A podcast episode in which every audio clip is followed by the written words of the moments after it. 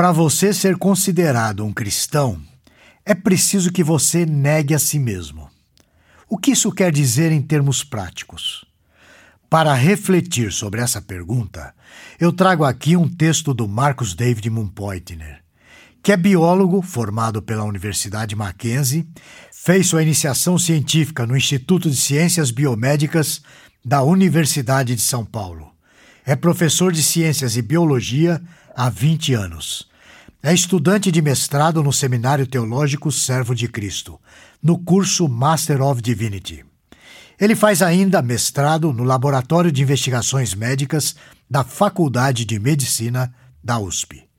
Pois bem, esse texto que eu vou ler agora se encontra no Telmídia Blog e tem como título Negue-se a si mesmo.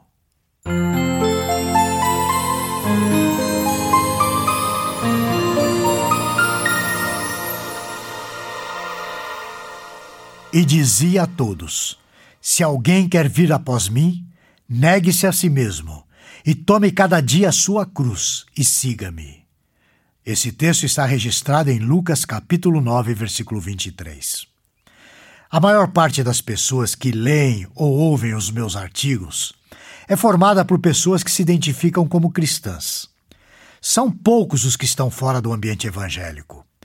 Nós vamos conversar aqui primariamente com os cristãos, mas a minha oração é que esse áudio chegue ao maior número de pessoas possível, pessoas que não creem em Jesus do modo correto. No contexto de Paulo e Barnabé, depois de um ano se reunindo e ensinando numa comunidade cristã lá em Antioquia, os discípulos ali foram chamados de cristãos. Foi um ano ensinando o que Jesus ensinava, fazendo o que Jesus fazia. E assim, aquelas pessoas foram identificadas como seguidores de Jesus. Quer na época de Paulo e Barnabé, Quer na época em que meu pai começou o seu ministério, quer hoje em dia, todo cristão é identificado da mesma maneira. Para que alguém seja considerado um cristão, os requisitos são os mesmos. Se alguém quiser seguir Jesus de Nazaré e ser identificado realmente como seguidor dele, deve fazer duas coisas.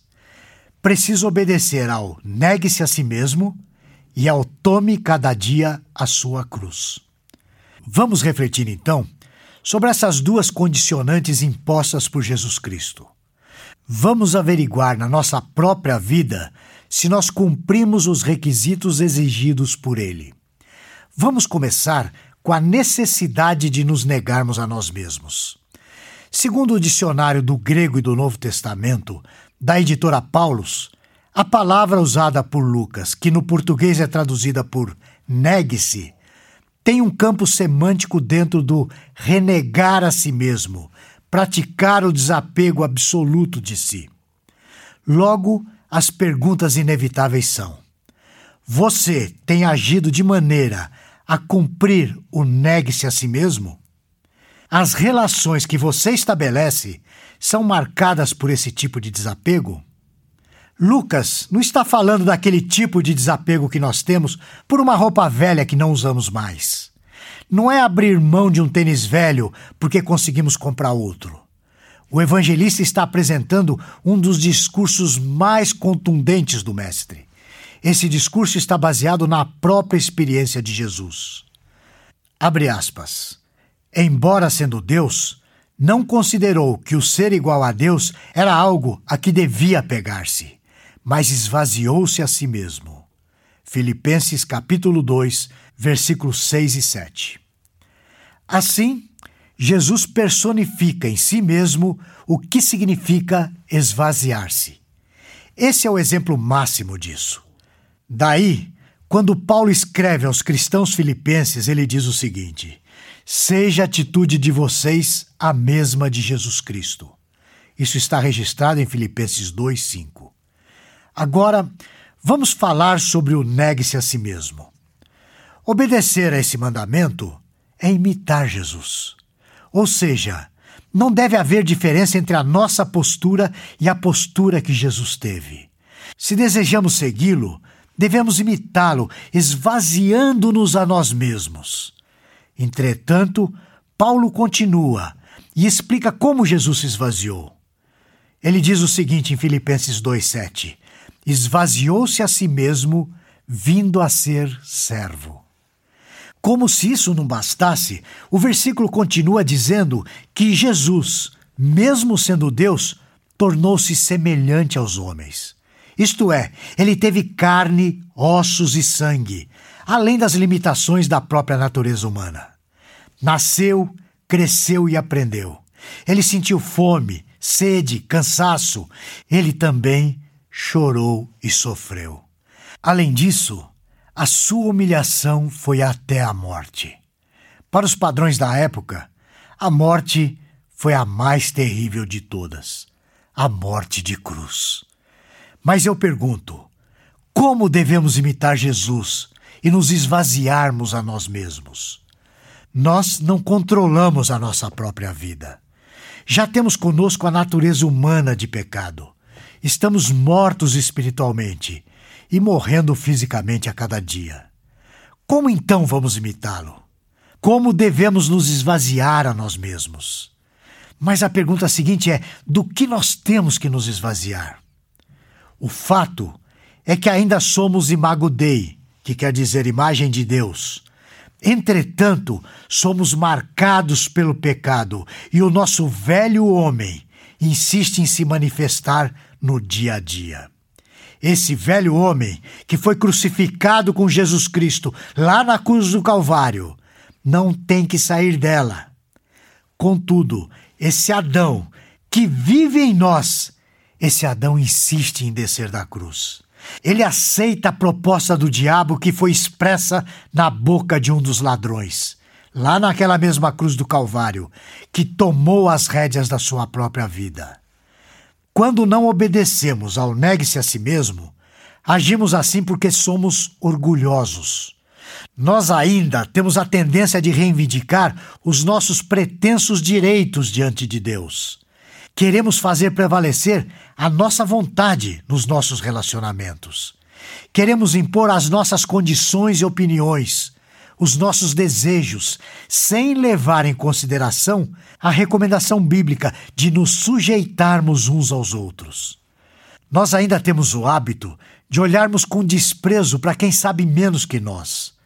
E tem mais, ainda nos relacionamos com quem tem menos recursos que nós, de maneira que ele nos sirva. Olhamos para o nosso semelhante e invertemos o resumo mandatário de Jesus. Primeiro, amamos a nós mesmos e depois amamos o semelhante. E tem um detalhe: nós o amamos menos do que a nós mesmos. Bem disse Tim Keller em seu livro Deuses Falsos, da Edições Vida Nova, que o nosso coração é uma fábrica de ídolos. Nessa fábrica, o nosso egoísmo é tão grande que há espaço para apenas um funcionário. Eu compro a matéria-prima, eu a recebo, eu mesmo a moldo. Dessa forma, eu coloco o ídolo no seu trono, trono que eu também construí. E se não estiver satisfeito, eu mesmo tiro esse trono e coloco outro.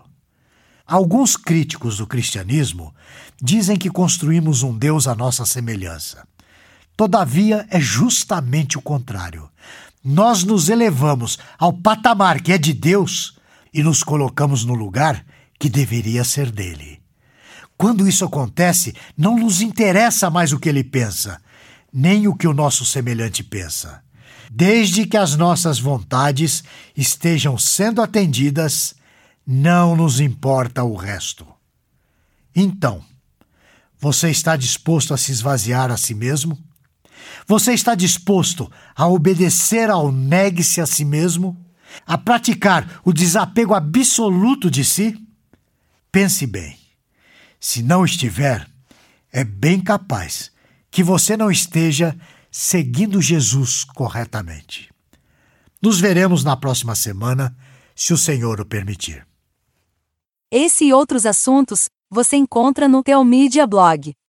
Lá você poderá ler ou ouvir artigos sobre igreja, teologia, apologética, evangelismo e outros assuntos relacionados com a sua vida cristã. Anote aí o endereço: teomídia.blog.br.